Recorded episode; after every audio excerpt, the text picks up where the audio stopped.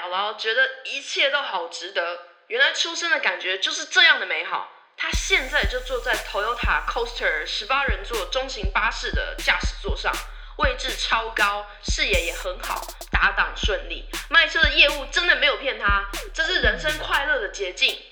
高速公路上，他的巴士上载了一些他个别接来的听众，在上车之前，大家彼此是完全没见过面的，有些则是完全没有在听赖姥姥的节目，单纯是在赖姥姥到处乱宣传时结交到的好朋友。听到这个活动又刚好放假，觉得很有趣，就一起上来了。明明忍腰也都在后座，一第一站就一起上车的两个人手持超大泡泡枪，疯狂发射，跳上跳下，开心极了。驾驶座还会有麦克风哦，那个本来是给司机骂人用的，但赖姥姥会把麦克风递给想要唱歌的人，帮忙播 YouTube 上的 KTV 伴奏，并建立了一个 YouTube 开放清单，大家就在上面点歌，换到谁唱歌就去副副驾坐着就可以了。大家就在这些漂亮的泡泡间跑来跑去，就像毕业旅行啊，又或者是那种没有结束一天的悠闲假期，不会湿湿热热黏黏的，就是干燥凉爽，没有工作、失业、求学压力，就是一群呃有一点忧郁的人一起做一些疯狂的事。报名这个活动的听众都不用担心任何事情，觉得很累的也可以用赖姥姥提供的耳罩、眼罩，把椅子拉平睡一下，就是跟赖姥姥一起小小的环岛，逃避现实。摸一下台湾这个地瓜岛的轮廓，而且而且全程免费。原本置物架的地方还被赖姥姥塞满了各种饮料、食物。小巴士里当然也有个小冰箱，里面放了很多好喝的、可口的酒精饮料。大家唱歌累了，玩累了，赖姥姥就会播 Netflix、Disney Plus 给大家看。都困了，都可以就可以各自把自己的座位的窗帘拉上。赖姥姥会播一些轻音乐 （Lofi Music），让大家可以好好睡个觉。赖姥姥一直非常想要跟听众一起看一些电影，同时对电影一些不好的桥段发出嘘声，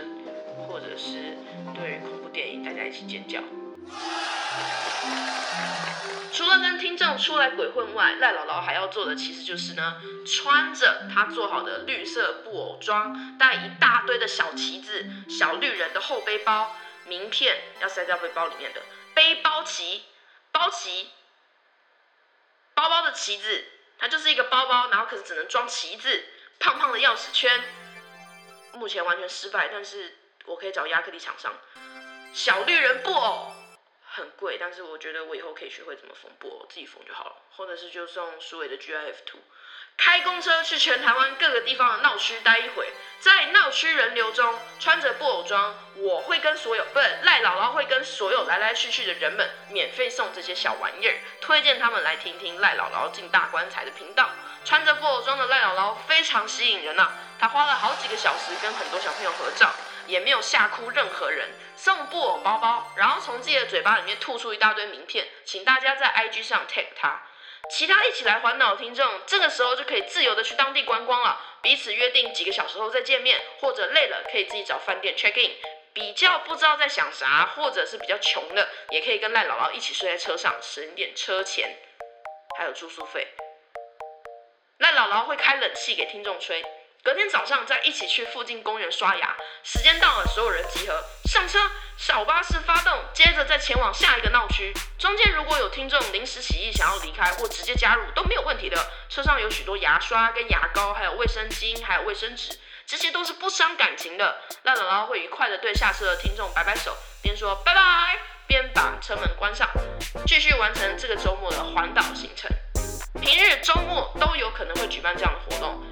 些人可能就是永远只能平日休假。虽然赖姥姥知道举办个两次以后，会参加这个活动的人应该会越来越少，但是一辈子有这样的能力做这样的事情就很令人高兴了。偶然听到赖姥姥的频道，赖姥姥就想通通带出门，好好招待一番。经纪人还会帮赖姥姥维持现场秩序，扶正车上的大海报。赖姥姥、经纪人咪咪、人妖应该始终都会待在车上。我们会戴上超酷炫的墨镜，对于人生这一趟做了许多不害臊的事而感到充实。某一站，大家会一起去海参馆玩，一群彼此想法相似的人，但是不是很熟的人，哦，一起逃避现实一下，不用特别交代啥，这样就好了。躺在公园的草地上，看看夜晚天空的星空，把小绿人。包包通通都发光光，就因为好玩，就只是想玩玩这种让大家都很惊喜的公关活动，多好啊！一起聚一聚，也没有人。想窥探彼此的隐私，就是当下肉体聚在一起，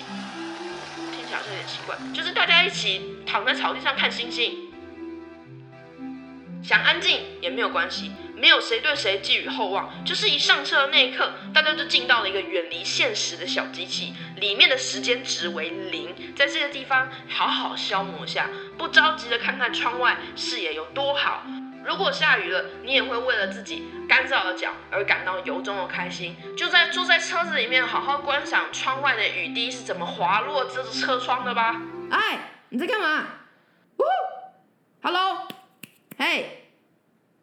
躺在沙发上的经纪人朝着赖姥姥喊道。